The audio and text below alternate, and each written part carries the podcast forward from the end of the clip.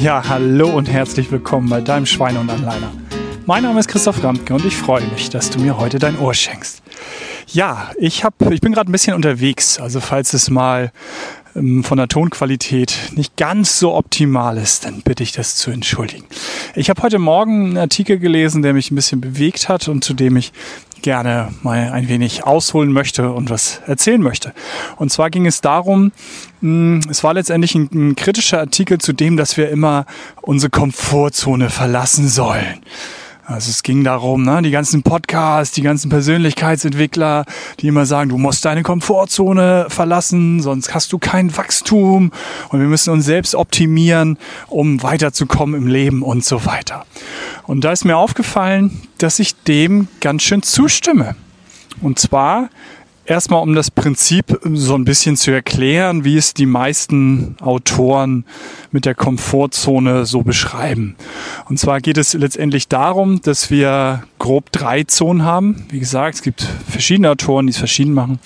Und äh, die Komfortzone ist halt der, in der wir uns wohlfühlen, in der wir uns oft viel befinden, in der wir uns aber laut Autoren eben nicht weiterentwickeln, sondern erst, wenn wir diese Komfortzone verlassen, ins kalte Wasser springen, ne, aus der herausgehen, mal was Neues wagen, mal wieder zum ersten Mal was Neues tun. Und wenn wir da rauskommen, dann kommen wir in die Wachstumszone, also in der, in der wir uns weiterentwickeln, die Persönlichkeit sich entwickeln kann, wir weiter im Leben kommen, unsere Ziele dann erreichen, die wir uns natürlich sehr hoch stecken und so weiter. Und wenn wir das übertreiben mit der Wachstumszone, mit dem, was sich alles dort verändert und was wir versuchen und was wir angehen, dann kommen wir in die Panikzone, in die Panikzone, wo nichts mehr geht, wo wir überlastet sind, völlig überfordert sind und ähm, nicht weiterkommen. Und ja, nach vielen geht es dann darum, immer in dieser Wachstumszone sich häufig aufzuhalten, um eben voranzukommen. Und heute Morgen der Artikel, es war letztendlich ähm, ein kurzes Video am Ende des Tages, wo die Autorin meinte, lasst mich damit in Ruhe, ich fühle mich ganz wohl in meiner Komfortzone und ich will mich nicht ständig selbst optimieren und nicht ständig irgendwo vorankommen müssen. Und ich muss ehrlich sein, ähm, oder was heißt ehrlich sein? Also ich habe dann in dem Moment mal drüber nachgedacht, wie mache ich das eigentlich mit dem Schweinehund? Also mein Prinzip ist ja auch, dass man sich was vornehmen soll, was zu verändern.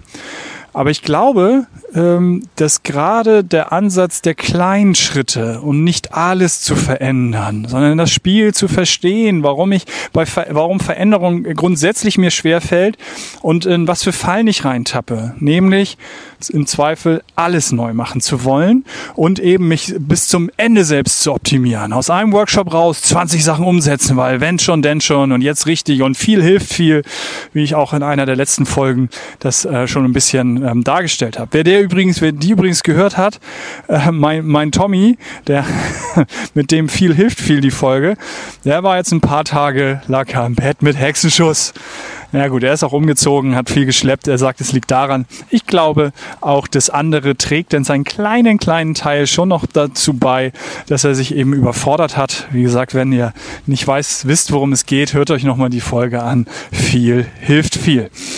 Und ähm, von daher nochmal mein Prinzip mit den kleinen Schritten. Ich bin auch der Erste und Einzige, der das so propagiert. Aber ähm, da ist mir nochmal klar geworden, ihr sollt nach meinem Verständnis überhaupt nicht ständig eure Komfortzone verlassen. Ihr sollt nicht ständig wachsen, euch ständig selbst optimieren, immer höher, schneller, weiter. Völliger Blödsinn. Zieht euch gerne viel in eure Komfortzone zurück Ne? Macht es euch da gemütlich. Ich glaube nämlich, viele sind gar nicht mehr in ihrer Komfortzone. Weil Komfortzone, ich würde es denn eher sagen, als meine Wohlfühlzone. Und Wohlfühlen tun sich da eben viele nicht, sondern sie haben ständig diesen Druck im Nacken, dass sie denken, ja, ich muss doch jetzt dies machen und jenes machen und muss doch das noch verändern und äh, habe noch die To-Do-Liste, um das zu tun. Jetzt steht Weihnachten vor der Tür, Hektik, Hektik pur. Ich bin froh, wenn der 26. oder 27. ist und alles ist vorbei ist. Ähm, und ich glaube nicht, dass diese Phase jetzt wirklich auch von den Autoren mit Wachstumsphase gemeint ist. Ich glaube auch nicht, dass das schon die Panikphase ist, ähm, weil das einfach so nur auf uns niederprasselt, ohne dass wir uns ja viel vornehmen und irgendwo den Anspruch haben zu wachsen und es einfach nur zu viel ist. Ich glaube, es ist einfach alles drumherum zu viel. Und von daher denke ich, dass ähm, wir vielleicht eher so eine Wohlfühlzone dort noch einfahren sollten in, in dieses Modell und sagen sollten, dass wir aus der heraus wirklich kleine Sachen umsetzen und kleine Sachen dann eben tatsächlich verändern, damit meinetwegen auch wachsen, meinetwegen gehen wir leicht in diese Wachstumsphase, äh, in diese Wachstumszone hinein, aber es geht nicht um das kalte Wasser, in das hier springt. Es geht nicht darum, euren Job zu kündigen, wenn er äh, euch nicht gefällt, um euch weiterzuentwickeln und ähm, geht auch nicht darum, sich die Ziele eben immer so hoch zu setzen, dass ihr sie gerade nicht erreicht. Und von daher glaube ich eben, dass es denn ähm, vielleicht mehr ist, genießt es doch in der Wohlfühlzone. Also nicht diesen negativen Touch der Komfortzone, ja, du bist nur in deiner Komfortzone, ne? dann musst du aber auch mal rauskommen, sonst entwickelst du dich ja nicht weiter. Nee, macht's euch gemütlich. Fühlt euch da richtig wohl. Macht's euch gemütlich in der Zone, in der Komfortzone, also nennt sie Wohlfühlzone nach meinem. Und dann aber lasst euch nicht vom Schweinehund da drin halten. Also nicht nutzen das und zu sagen, ja, jetzt soll ich da ja nur drin sein, ich muss gar nichts verändern.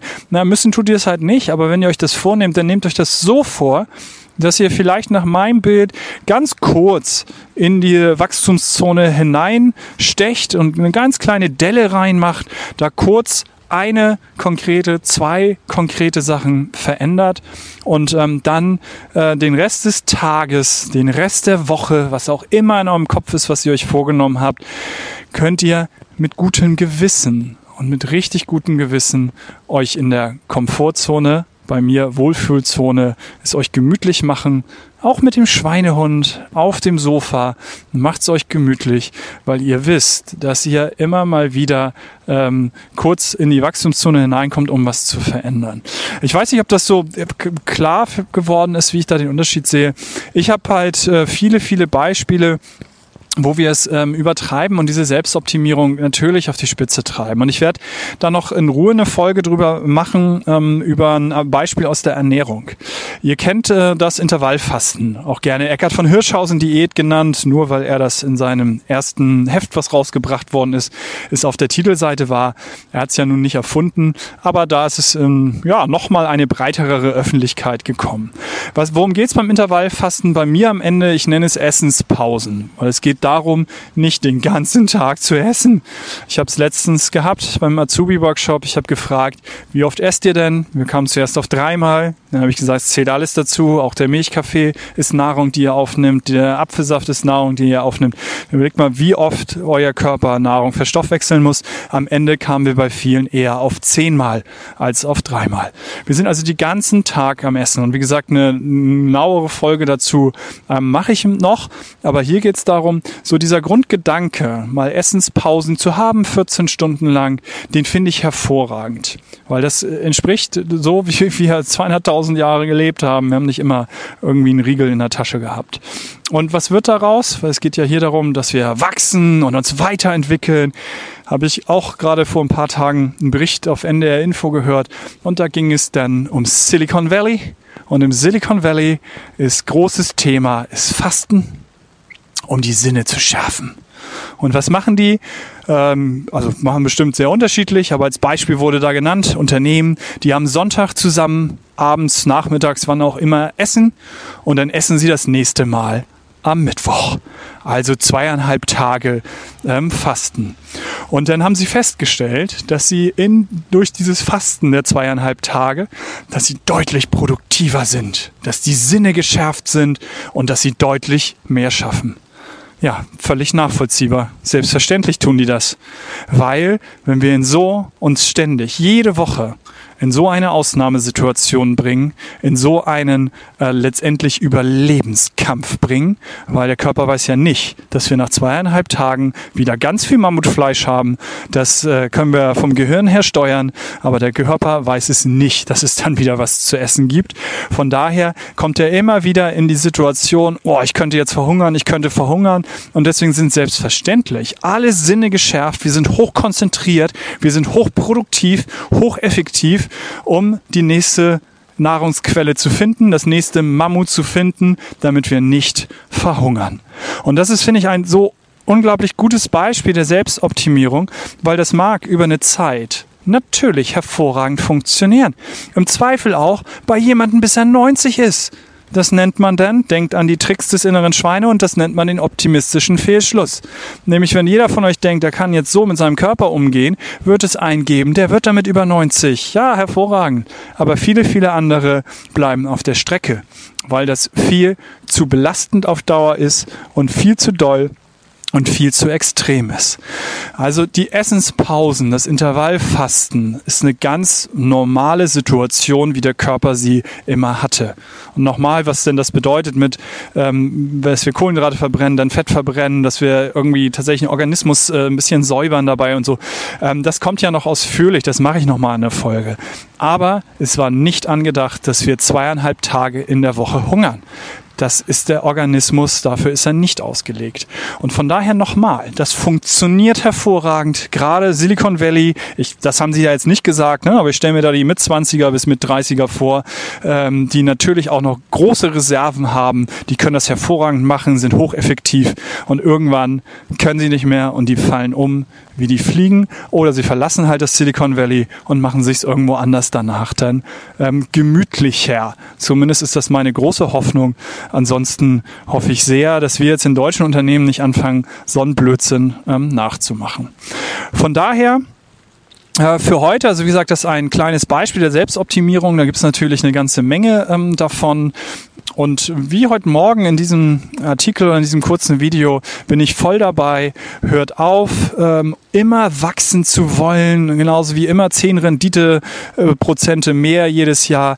So ein Quatsch, sondern hört auf damit, euch ständig selbst optimieren zu wollen. Macht's euch zwischendurch unglaublich gemütlich mit einem keinem schlechten Gewissen, sondern mit einem guten Gewissen in eurer Wohlfühlzone aber nochmal, nehmt es nicht als Argumente, dass, äh, äh, dass ihr gar nichts verändern wollt. Das wäre dann der innere Schweinehund, der euch da hält. Sondern wenn ihr euch was vornehmt, dann macht es in kleinen Etappen.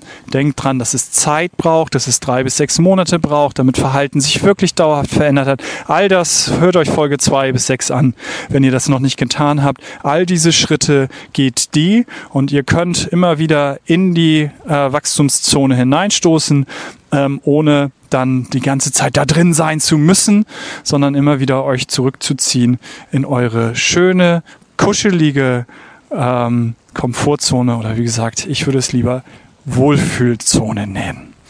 Von daher soll es das für heute auch schon gewesen sein. Ähm, wie immer, denkt daran, Gesundheit darf auch Spaß machen. Das heißt auch, Gesundheit darf Spaß machen und hinterlasst mir gerne eine positive Bewertung und wie gesagt, wenn ihr, ich gebe ja immer am Ende der, die Tipps, das war jetzt ein relativ allgemeiner, ich weiß, beim nächsten Mal mache ich wieder etwas konkretere Geschichten und ja, wünsche euch eine schöne Weihnachtszeit. Euer Christoph.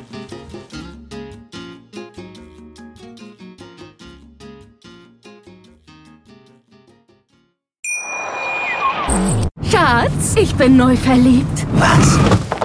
Drüben. Das ist er. Aber das ist ein Auto. Ja, eben. Mit ihm habe ich alles richtig gemacht. Wunschauto einfach kaufen, verkaufen oder leasen. Bei Autoscout24. Alles richtig gemacht.